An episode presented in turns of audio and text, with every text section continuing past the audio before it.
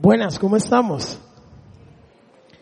Muy bien, mi nombre es Marco Morris, soy un colaborador más acá en la viña, parte del equipo de, de predicación y siempre me da, es un privilegio poder compartir con ustedes la palabra del Señor y lo que el Señor tiene para nosotros hoy. Hoy quisiera tocar un tema pertinente y digo pertinente porque es un tema de todos los días es una realidad para todos y algunos la necesitamos más que otros.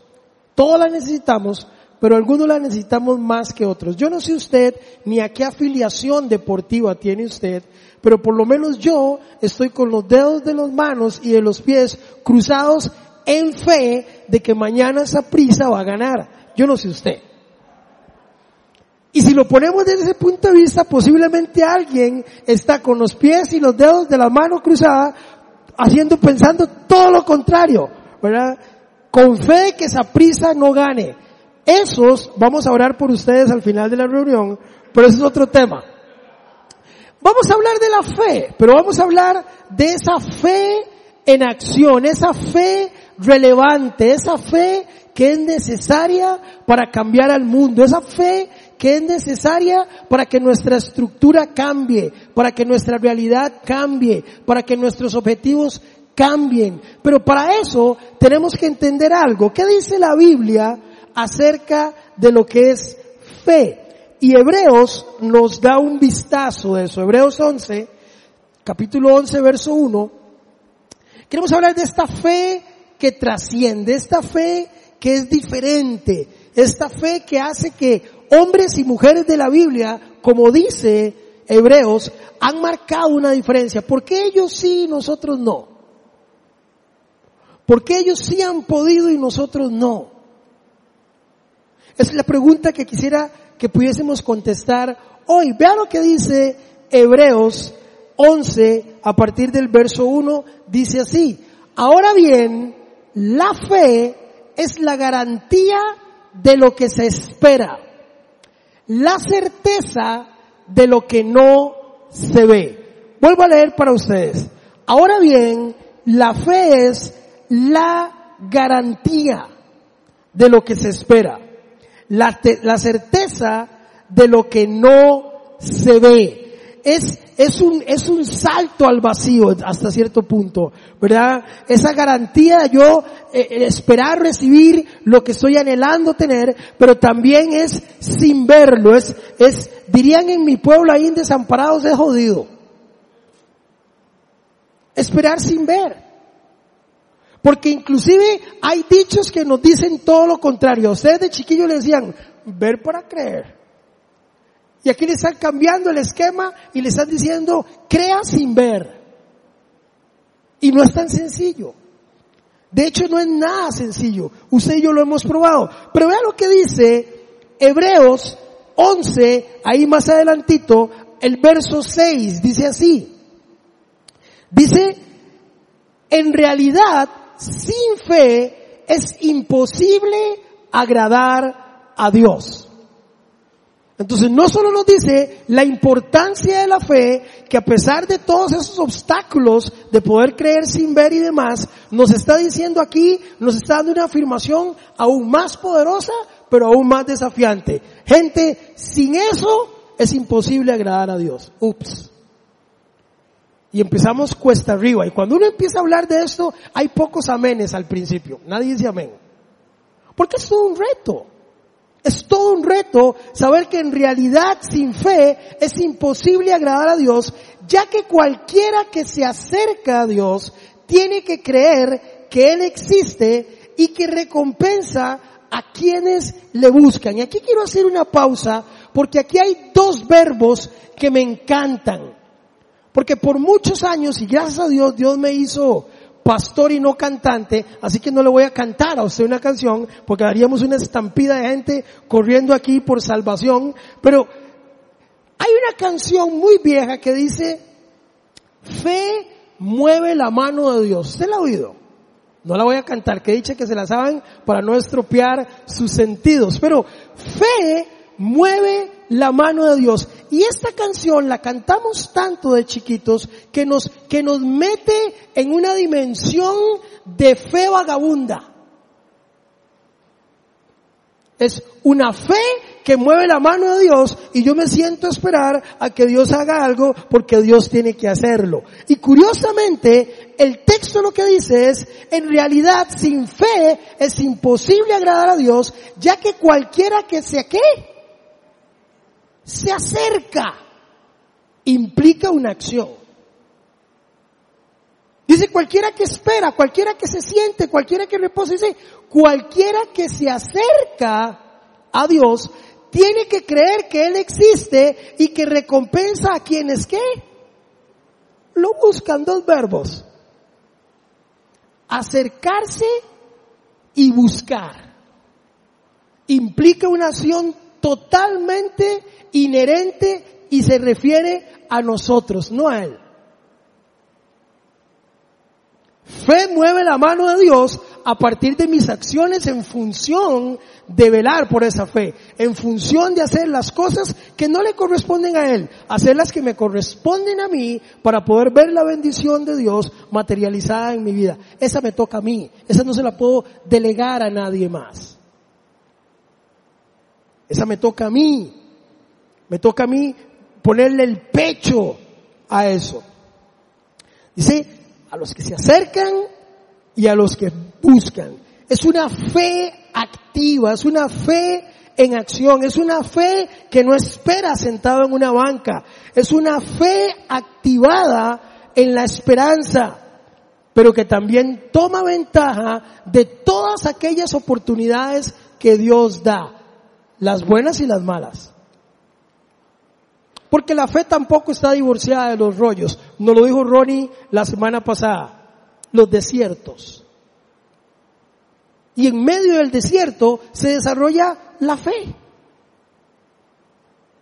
Entonces nos dice que esta fe a veces se fortalece cuando Dios hace algo inmediato, pero también tiene que fortalecerse cuando de alguna forma uno dice, Dios, pero ¿dónde estás? Ahí estoy, pero todavía no. Eso también es fe. Eso también debería ser interpretado como fe.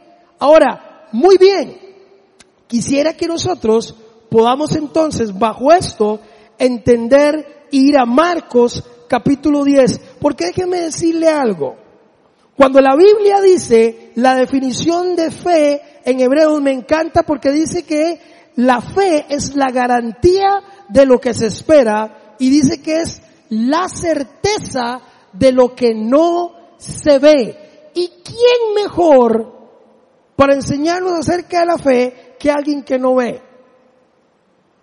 Así que vamos a hablar del ciego Bartimeo y de su fe. Porque si alguien nos puede enseñar de esa fe que no se ve, créame que es alguien que no ve. Y vamos a aprender de cómo Bartimeo desarrolló su fe. ¿Qué hizo para desarrollar esa fe? Vean lo que dice el texto. Dice, después llegaron a Jericó. Más tarde salió Jesús de la ciudad acompañado de sus discípulos y de una gran multitud. Un mendigo ciego llamado Bartimeo, hijo de Timeo, estaba sentado junto al camino. Al oír que venía, al oír que él que venía era Jesús de Nazaret, se puso a gritar, Jesús, hijo de David, ten compasión de mí. Muchos le reprendían para que se callara, pero él se puso a gritar aún más fuerte.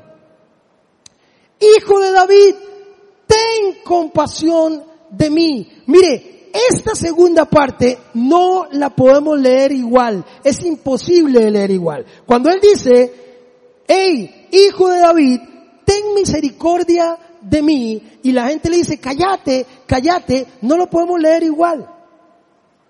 Tenemos que leerlo es, ¡Ey! Hijo de David, porque lo están callando y dice que aún más fuerte él gritaba porque decía, yo no sé usted, pero yo este milagro a mí no se me pasa.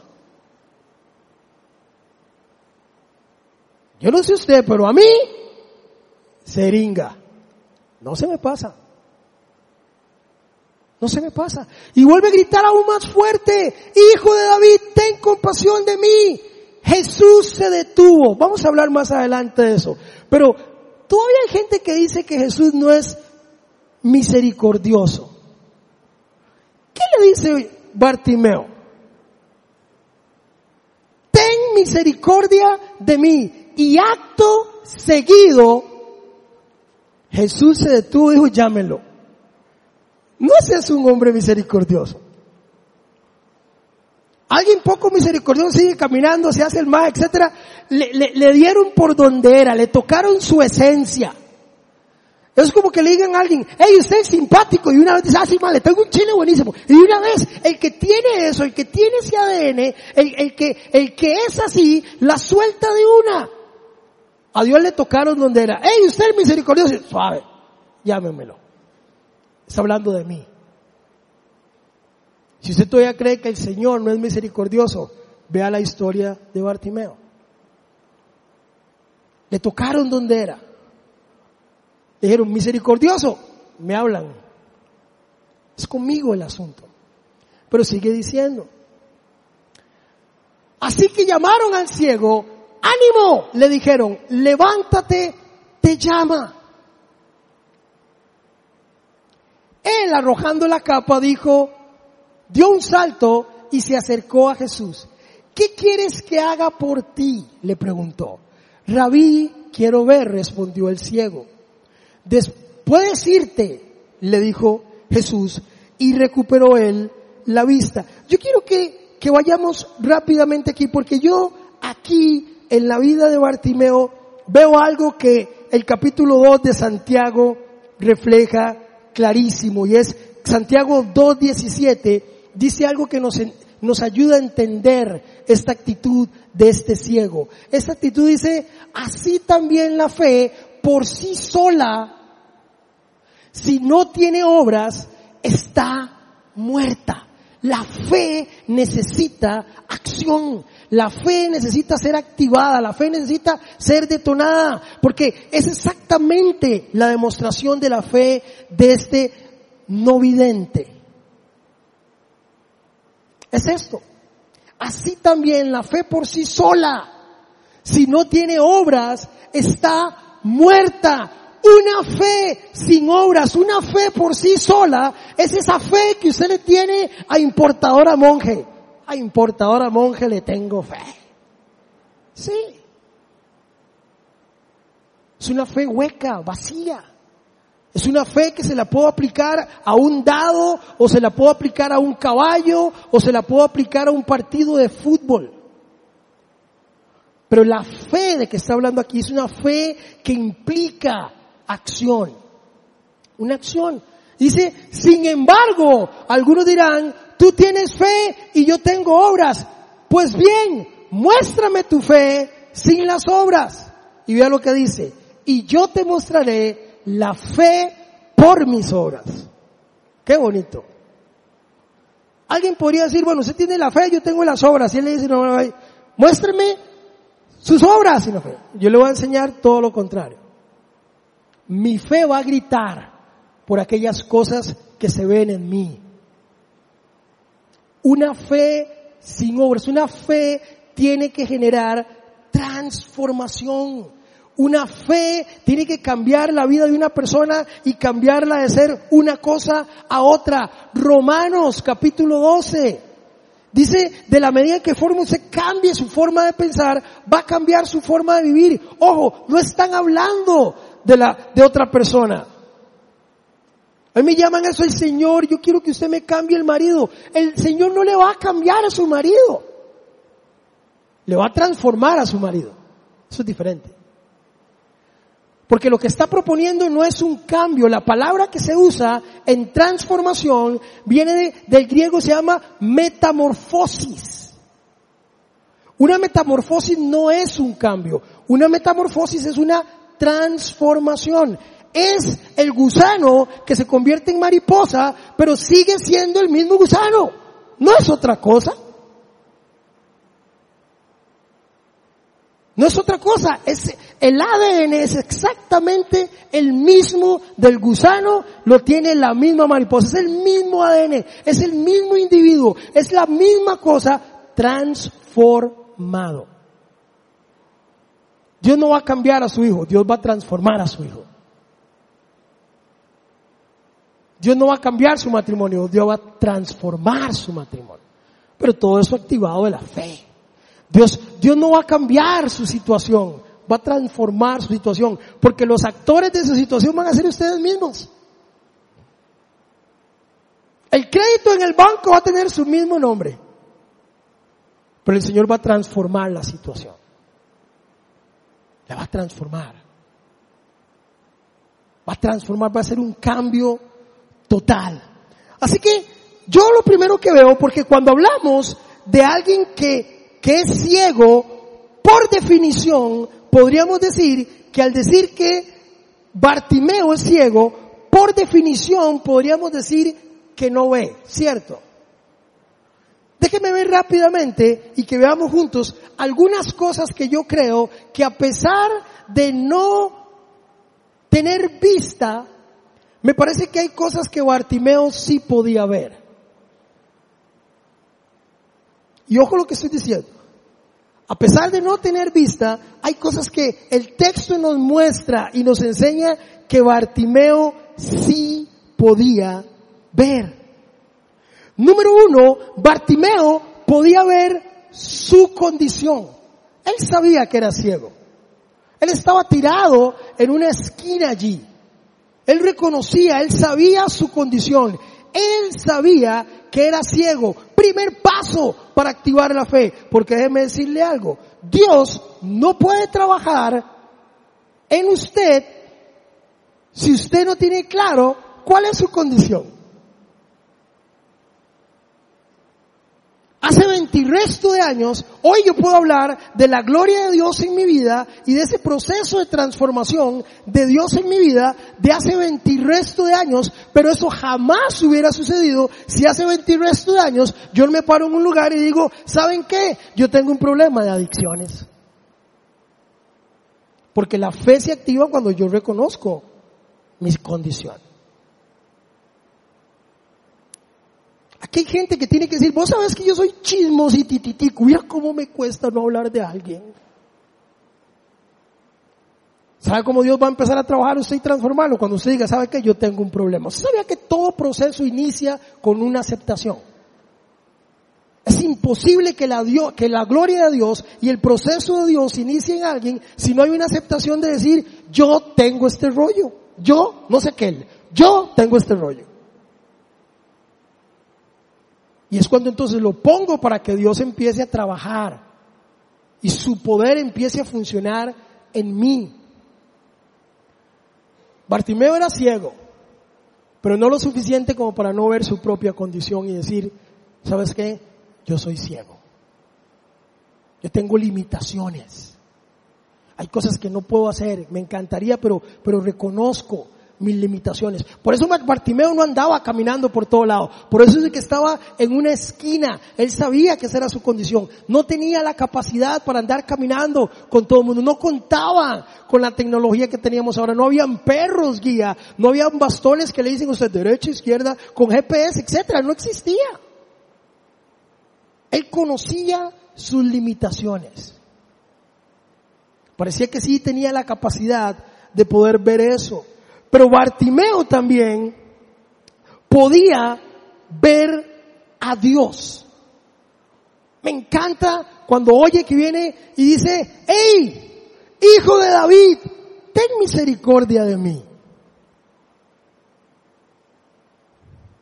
Él tiene la capacidad de reconocer a Dios. ¿Sabe por qué está diciendo eso? Porque cuando se dividieron las doce tribus, muchísimos años atrás, Diez tribus se fueron para un lado, dos tribus se fueron para las otras, ahí se, se separaron, después fueron conquistados por los babilónicos, pasaron esclavitud, etc. En este tiempo no habían reyes, ya habían pasado los reyes, y Israel ya pasó de ser reino a ser esclavo, etcétera, etcétera. No había templo, no había rey, etcétera. Pero él en su condición, sabía que le habían dicho que nosotros estábamos esperando a qué? A un Salvador. Y él oye que viene Jesús y dice, ese es.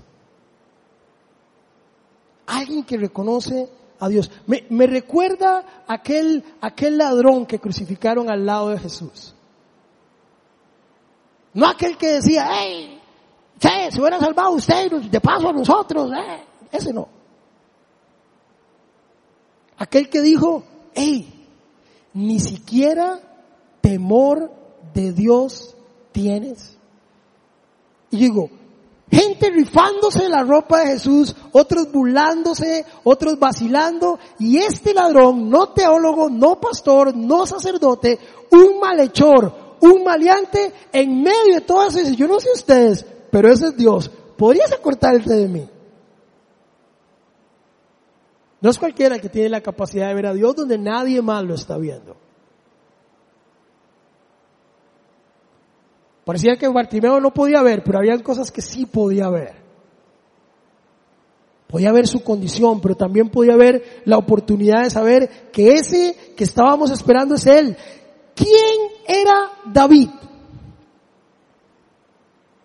Todo el mundo sabía, habían inventado canciones de David. David era famoso, el rey David. Todo el mundo sabía quién era el rey David.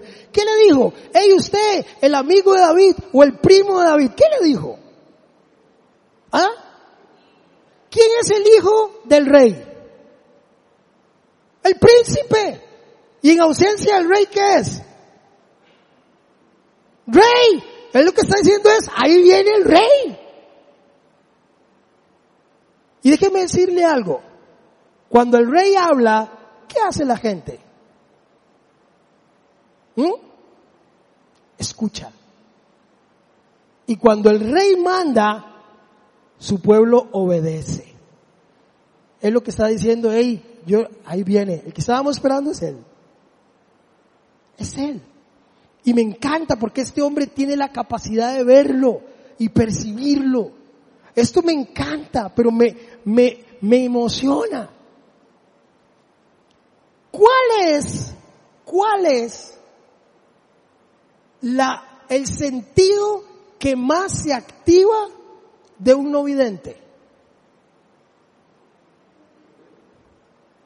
Curiosamente la Biblia dice que la fe viene por qué? ¿Y el oír qué? Man, la Biblia es tan sencilla, ¿cómo nos cuesta a veces entender? Este hombre, al no tener la vista, desarrolla el oído, pero sabe, Bartimeo se sabía todos los chismes del pueblo. No es que el hombre está en una esquina y no le queda nada más que oír todo. En serio, póngase a pensar, ¿qué, qué más le quedaba hacer? Él oía todo. Él oía cuando hablaban de aquel, cuando aquel se chismeaba con aquel. Él oía todo. Y la gente lo ignoraba por su condición, porque dicen que era un mendigo. No, no trate a Bartimeo, no, ponga Bartimeo un, un, un estante más alto de lo que usted trata a los mendigos hoy. Y lo digo con vergüenza. Porque hoy podemos ver un ser humano en la calle y le pasamos por encima como si fuera una bolsa de basura y seguimos caminando. O miento. Bueno, ese era Bartimeo. La gente lo ignoraba igual que los ignoramos hoy, lo ignoraban a él. Entonces eso le daba la oportunidad de que la gente hiciera negocios y triquiñuelas a la par de él. Man, hagamos este negocio, no, pero suave, que ahí está Bartimeo. Bartimeo, si ni ve. Dejémoslo ciego en el negocio. no ve. Él sabía todo, escuchaba todo. Por eso cuando él escuchó, ahí viene Jesús de Nazaret. Me encanta que da nombre y lugar. Porque Jesús no viene del más lejano, ni Jesús viene de Narnia. Jesús podemos saber dónde nació, hijo de quién fue, de dónde vino. O sea, lo que decir es, Jesús tiene registro. No estamos hablando de un mito, estamos hablando de alguien real, alguien que existió. No viene del más allá, ni, ni el mundo de Peter Pan. Jesús es de Nazaret, hijo de tal, hijo de David. Usted hoy puede saber dónde nació Jesús, cuántos años vivió, dónde murió, cuándo resucitó. No es un mito. Es alguien real. Y por eso me encanta ese al que viene. No ve que sabe cuántas veces escuchó Bartimeo que venían, vea, la Biblia refleja infinidad de profetas, magos, adivinos y todo que andaban por todos esos pueblos. En algún momento el Señor decía, bueno, si no es contra nosotros, es con nosotros, porque pululaban por todo lado. ¿Se imagina cuántas veces él oyó decir, ahí viene tal, que venga, ese no, ese no es el que estoy esperando? ¿Cuántas veces escuchó que venía fulanito, menganito, sultanito? Ese no es el que estoy esperando. Pero cuando escuchó el nombre, sobre todo nombre, él sabía de quién estaba hablando. era la oportunidad que estaba esperando. Parece que Bartimeo, aunque no podía ver, veía más cosas que algunos de nosotros. Pero Bartimeo también podía ver los obstáculos. Cállense, le decían. Cállense. Y él decía, yo no sé ustedes, pero yo voy a gritar más fuerte porque lo he esperado. Me he comido todos los chismes de esta gente para escuchar esto y cuando lo escucho me voy a quedar callado. No. Jamás. Jamás. Pero también podía ver el poder de Dios. Señor le dice, Bartimeo, ¿qué quieres? Quiero ver. Y aunque podría ser semántica, para mí e, ese quiero ver no era como, como, como, como quiero ver de ver. Es casi como, quiero ver a ver si es cierto. Quiero ver, quiero ver el poder de Dios trabajando en mí. Quiero verlo. Quiero verlo. Quiero ver. Porque déjeme decirle algo. Había gente que andaba con Jesús, que aún andando con Jesús, ellos, ellos tenían claro que Jesús hacía este y este y este y este y este milagro, pero yo no sé si podrá hacer este. En otras palabras, aún sus mismos discípulos habían cosas que no creían que Jesús pudiese hacer. Ojo. ¿No me crees? Devuélvase en el mismo libro unos capítulos al joven rico. Señor, todo lo que dice la ley la ha hecho y, me gusta esto. Dice, y aún más. ¿Qué pacho cuando, cuando queremos eh, impresionar a, Dios, verdad? Señor, nosotros debemos, ver la campaña que hicimos y alimentamos chiquitos de aquí y llevamos diarios viera. Y el Señor diciendo, yo me, yo me llevé a cuatro millones a un desierto durante 40 años y les proveí de todas sus necesidades y estoy rajando por cinco diarios. Nosotros no vamos a impresionar al Señor jamás. Pero este le dice, Señor, he hecho todo lo que manda la palabra y aún más. Y el Señor le dice, vaya y venda todo lo que tiene y sígame. ¿Qué pasó con ese hombre? Es alguien que se acercó a decirle esto, pero es alguien que dijo, Señor puede hacer esto, puede levantar muertos, puede, pero yo no sé si puedo asegurarme el futuro, mejor me lo aseguro yo con la platica y me voy calladito y me quedo tranquilito. Por eso el Señor le dice, es más fácil que un camello pase por el hueco de una aguja. Y dice que los discípulos decían, no, pero entonces la verdad es que está rudo este asunto, porque entonces ¿quién se salvará? Lo que ellos no entendieron era esto que si el Señor aún hubiera querido, yo no sé cómo, sería interesante verlo, pero yo no sé cómo, pero el Señor tenía el poder para pasar un camello por el hueco de una aguja. ¿Usted no lo cree? Yo sí. Pero el milagro no estaba en eso. A mí me llama la atención. Nosotros podemos creer que el Señor hace eso, pero el joven rico no entendió que el Señor, a como tiene el poder para pasar un camello por el hueco de una aguja, tiene el poder de que usted venda todo lo que tiene y yo encargarme de proveerle para usted el resto de su vida. Y eso no lo puedo creer. Raro, ¿cierto? Porque el Señor tiene poder para que a usted no le falte absolutamente nada. Pero ese futuro prefiero asegurármelo yo. Y no es que el Señor tiene control de su futuro y de todo. Ah, yo no sé, mejor me guardo un poquito. ¿Cómo un ciego pudo ver tantas cosas que nosotros a veces no vemos, cierto? Exactamente por eso el Señor decía, esto no es por vista, esto es por fe. Y mi papá decía un dicho que en paz descanse, que creo que aplica para esta parte de Bartimeo. Y es, gente, no es un asunto de vista, es un asunto de que no hay peor ciego que el que qué, que el que no quiere ver. Y no ver cosas siendo ciego es terrible. Pero no percibir cosas aún teniendo la vista, eso es una tragedia. Es una tragedia.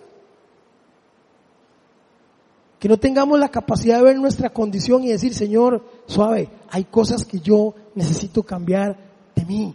Antes. Necesito que transformes áreas de mi vida. Me urge que lo hagas. Así que avanzo más rápido. ¿Qué sanó a Bartimeo? Rápidamente. ¿Qué fue lo que sanó a Bartimeo? Dice el texto. ¿Ah? No dice la fe. Lean bien el texto. ¿Sí? Lo que sanó a Bartimeo. ¿Qué dice? El texto no dice la fe.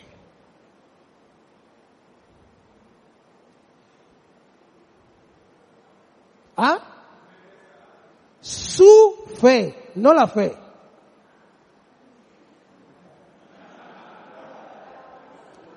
Mire, le voy a decir algo, le voy a decir algo, es mucho más que semántica. Porque cuando hace una diferencia, tu fe, lo primero que tenemos que hacer usted y yo es analizar cuál fue la fe de Bartimeo, porque eso fue lo que lo sanó. Él no dijo mi fe, la fe en mí, la fe, no, tu fe. Es exactamente lo mismo que le dijo a la mujer del flujo de sangre, tu fe te ha sanado. Y uno analiza a la mujer de, y uno dice, ¿qué hizo la mujer? Analicemos la, la fe de la mujer. Porque es que no dijo, la fe te sanó, tu fe. No la de aquel, no la de aquel, no la, la tuya. Y yo veo la de la mujer. Una mujer que ve a Jesús allí y ella en su mente está pensando, yo tengo que llegar a donde ese hombre y, y él tiene que sanarme. Yo no sé usted si usted entiende esto, pero eso significaba exponerse a morir. Si los hombres que estaban ahí se hubieran dado cuenta que esa mujer tenía un flujo de sangre, por ley podían apedrearla. Por ley, sin pedirle permiso. Y ella está en su mente diciendo, esto me puede costar la vida, pero voy ahí. Es una fe una fe valiente, una fe que dice, yo no sé, pero voy. Tenía miedo. ¿Cómo lo podemos tener cualquiera de nosotros? Pero dije, ahí voy. ¿Cuántos patrones mentales, cuántos cállese de los que escuchaba Bartimeo pudo escuchar esta mujer? Uy, si me agarran y si me pescan y si no me curo, ¿y cómo hago para llegar? Abriendo ese campo ahí entre un montón de hombres donde una mujer es un objeto. Es que piense en eso. Piense en todos los obstáculos que ella tuvo que pasar, que brincar para que el Señor le dijo, entendiendo todo eso, tu fe te ha sanado. Exactamente lo mismo que le dice a Bartimeo. Y entonces, rápidamente, nosotros tenemos que hacer un análisis de la fe de Bartimeo. Y la fe de Bartimeo es una fe que se produce por el oír. Él oyó, él afinó el oído, él oyó. Ahí viene el maestro. Por eso la Biblia dice que la fe viene por el oír. ¿Y el oír qué? La palabra de Dios.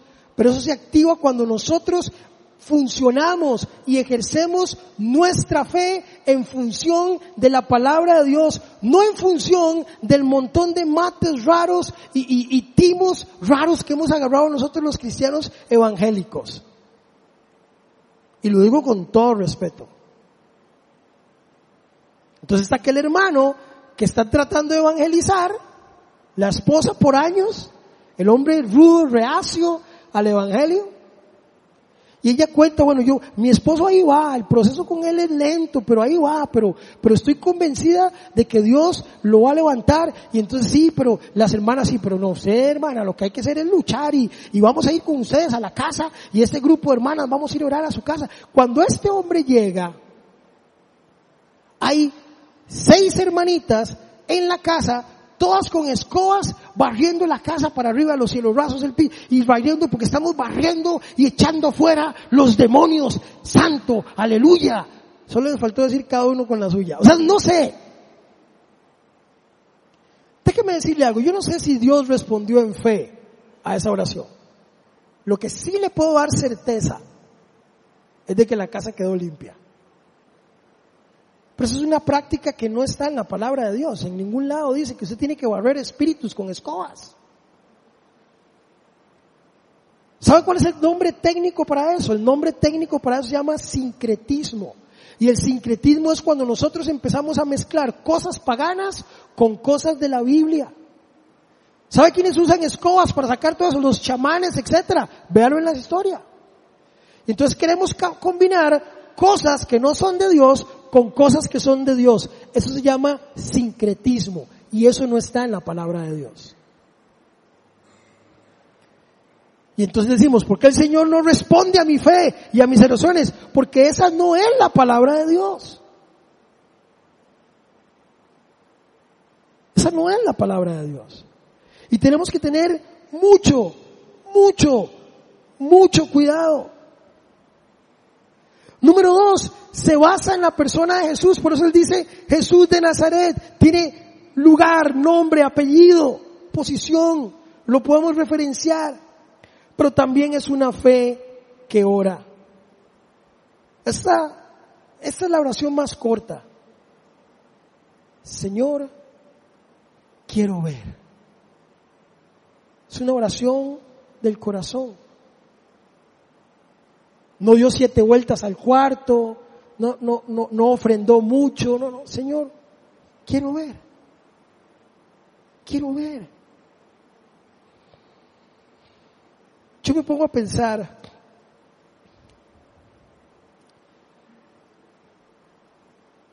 ¿cómo está nuestra oración? ¿Cómo nosotros queremos ver la mano de Dios y queremos ver la fe puesta en acción? La primera pregunta que yo tengo que decirle es, si la fe está basado en el oír la palabra de Dios, la pregunta es, ¿cómo está su tiempo de lectura y crecimiento bíblico? Si su fe no está siendo activada, la primera pregunta que tiene que responder es esa, porque el Señor le dijo a, a Bartimeo, tu fe, estas cosas que estás haciendo son las que te acaban de sanar.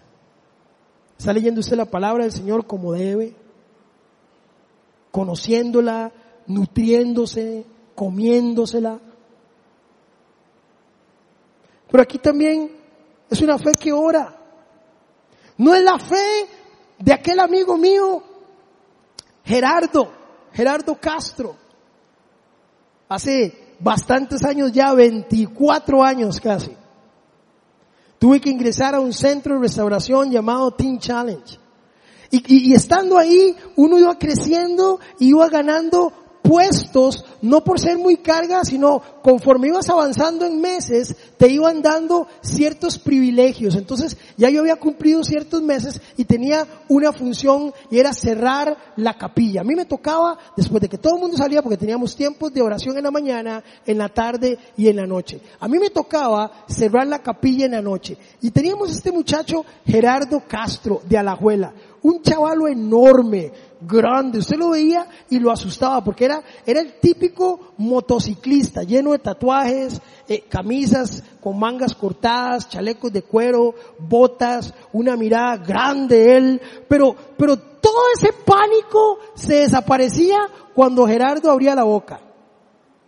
Porque era así enorme y así. Entonces usted lo veía, el día que entró nunca se me olvida. Entró así, todo el mundo decía, uy, man, ahora se puso feo esta cosa, hasta que decía, buenas noches compañeros. O sea, así, literal. Era el oso yogi, o sea, así, furioso hasta que hablaba. Una cosa enorme. Un corazón lindísimo. Pero Gerardo, empezamos, a mí me tocaba cerrar la capilla, entonces claro, todo el mundo oraba en la noche, y yo, la gente empezaba a y yo cerraba la capilla y me iba a acostar. Esa noche estamos orando y, la oración, poder y Dios moviéndose ahí y la gente como los días anteriores, la gente empieza a caminar e irse, empieza a caminar e irse y yo estoy deseoso de cerrar la capilla, pero y Gerardo está en el tercer cielo, el hombre está pegado ahí, hincado, porque él se puso así una silla, así, en esta posición. Así. Y yo lo veía y yo decía, Dios mío, ¿cómo hago? Porque ahí, ¿verdad? Yo veía once, once y resto y nada. Y ya yo empiezo, ¿verdad? Aquel, el, hermano super espiritual, yo empezaba cerrando puertas durísimo y todo para que el hombre le cayera y nada. Entonces dije, bueno, aquí tengo que ser un poco más extremo. Voy a la ruda, entonces voy a acercármele y voy a empezar a orar con él y por él de esta forma. Señor, gracias por la vida Gerardo, nos despedimos de este lugar, más no de tu presencia. Alguna cosa para que el hombre jale. Porque el hombre no se quiere ir, el hombre está... Pero cuando me voy acercando, lo que escucho es, yo voy acercando a mi Señor, y lo que dice, no lo puedo creer. Y me acerco más y, grandote así. El hombre tenía horas de estar ruleado. Seguro desde las 7 de la noche estar Le toco al hombre y se levanta así, todo acalambrado, así que grandote y todo, dormido en las piernas y todo, y lo agarro caído y le digo, hey, estabas dormido. Entonces el hombre, por ese, por esa religiosidad que todos tenemos, el hombre se levanta y dice, bueno, sí, la verdad es que sí me dormí, pero qué mejor lugar que dormir en el regazo del Padre. Dice todo, ¿qué hablaba? ¿Te dormiste? La pregunta es eso. ¿Cómo está su vida de oración? ¿Como la de Gerardo o como la de los discípulos que él los dejó orando y se los encontró dormido varias veces? ¿O realmente eres un guerrero o una guerrera de oración? Porque si no lo eres, no te sorprenda si esa fe no se activa. No te sorprenda porque la fe no mueve la mano de Dios. Tus acciones mueven la mano de Dios. En fe en fe. Y esa es la fe. Esa es la fe que vemos en Bartimeo. Esa es la fe que el Señor dice. Tu fe. Esas cosas que estás haciendo son las que te han sanado. Y termino dando cuatro claves, cuatro, cuatro cosas que yo creo que todos deberíamos aprender de Bartimeo cuatro claves, cuatro llaves que usted se tiene que llevar. La primera es, Bartimeo aprovecha su momento. Él aprovecha su momento. Él dice, este es mi bus, de esta me agarro, a mí me decía alguien por ahí, brother, y la canción del tren del evangelio, yo siempre he dicho, bueno, yo, bro, yo no sé si voy a ir en primer, en el primer vagón, si voy en primera clase o en segunda, lo que yo sí sé es que el tren del evangelio, aunque sea en la grada, brother, pero me voy. Bartimeo dice, esta es mi oportunidad. Y hay cosas que uno lee entre líneas y parecieran sencillas, pero no lo son. Dice que cuando él escucha que viene el maestro y cuando él dice, Jesús, Hijo de Dios, ten misericordia de mí, me encanta eso porque la misericordia de Dios siempre está allí. Siempre.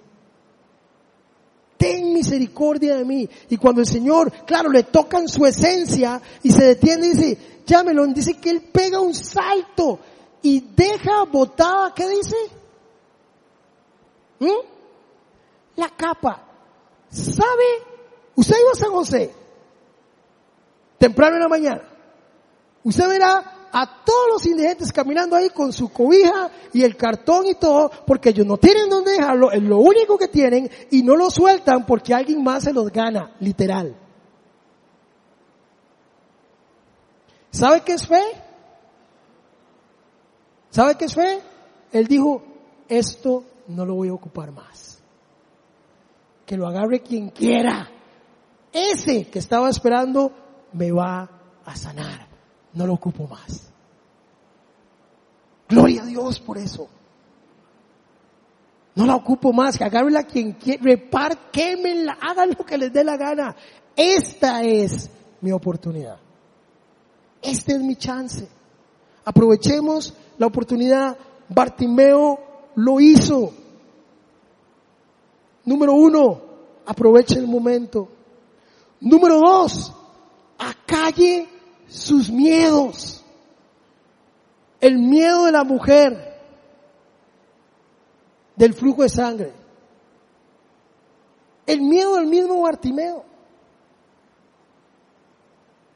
Los complejos y miedos, las voces que te pueden gritar, usted no, usted no sirve, usted no puede.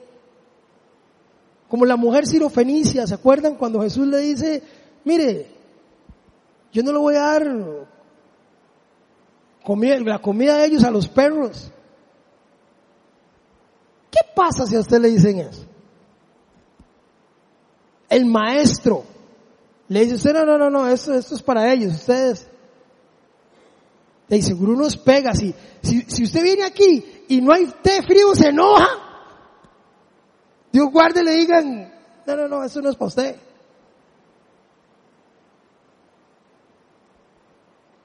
Pero ella dijo, Señor, aún los perros comen de las migajas que caen de la mesa.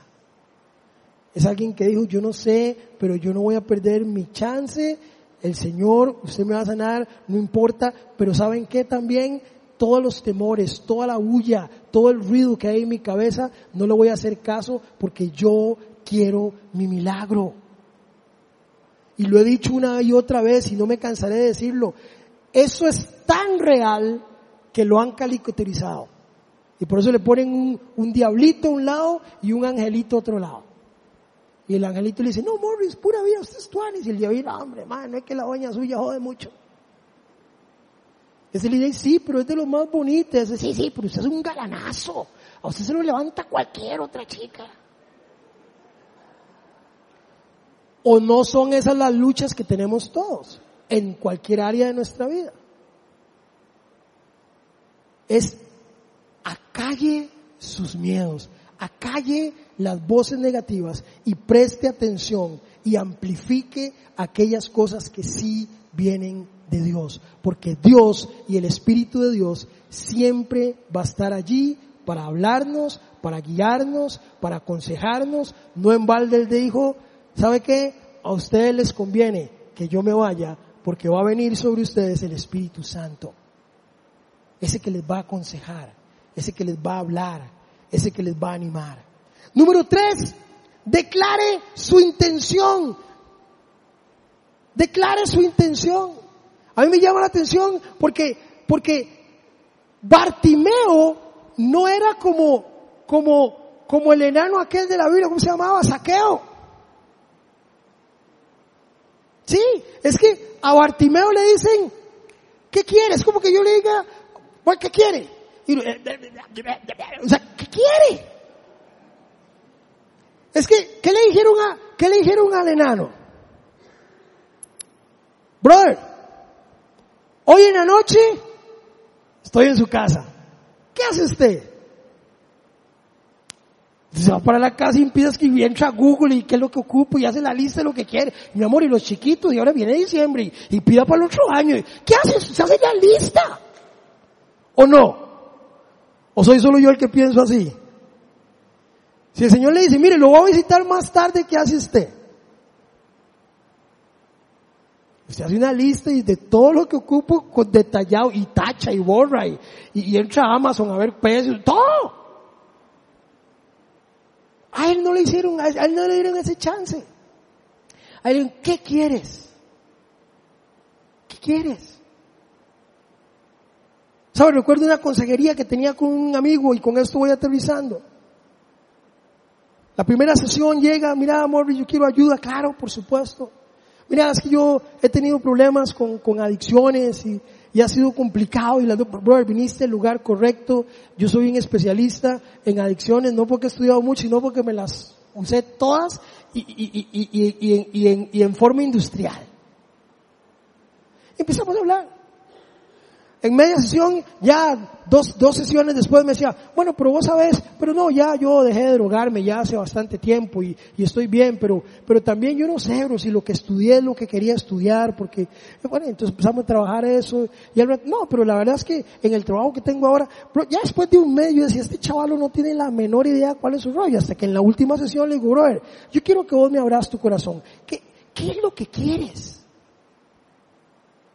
Sus ojos se mojan, Sale una lágrima y me dice, Morris, me gustan los hombres y no sé qué hacer. Y empezamos un proceso y Dios empezó a caminar en la vida de él y empezamos a trabajar y fue muy hermoso. Pero yo digo, qué vacilón que hayamos perdido un mes y medio de tiempo en sesiones simplemente porque él quería andar por todo lado dando vueltas cuando el Señor te dice qué es lo que quieres, no tenemos el chance. ¿Tiene claro usted qué es lo que quiere? Y lo veo todos los días. Gente que el Señor le dice, ¿qué quieres? Dice una casa. Y uno le dice, no pide una casa, construya primero su hogar, porque ustedes son un desastre. Con una casa no van a hacer nada.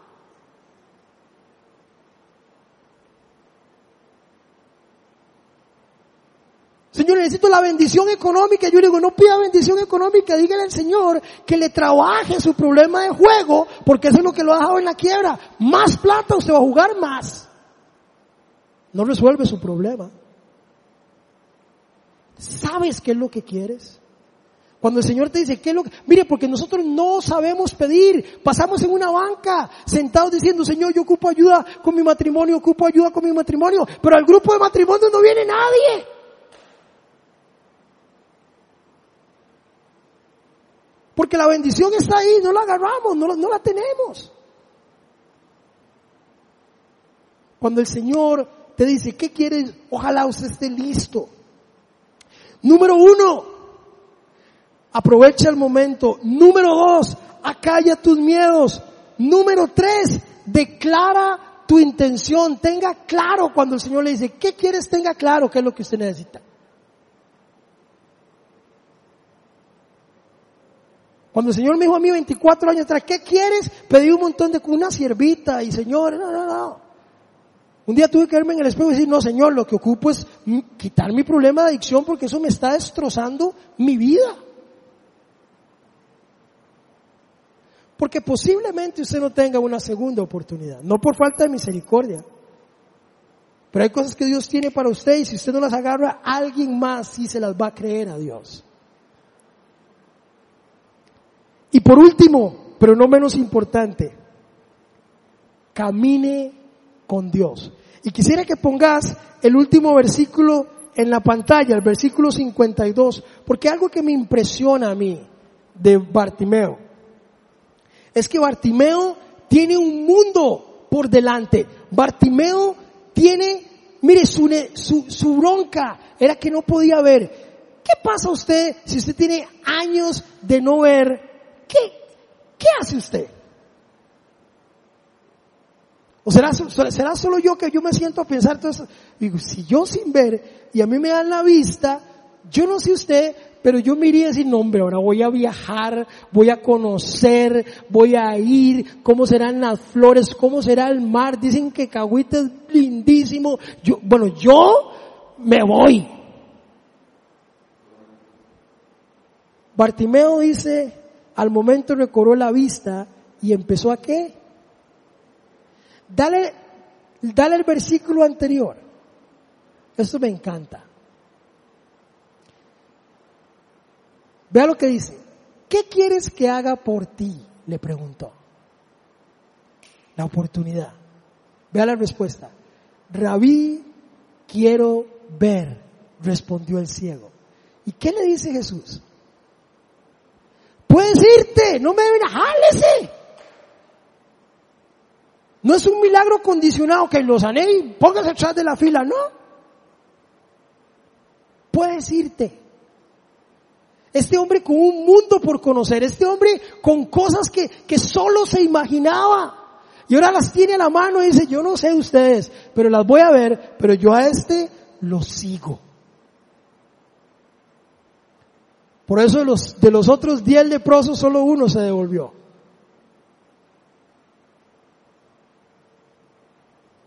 Solo uno se devolvió.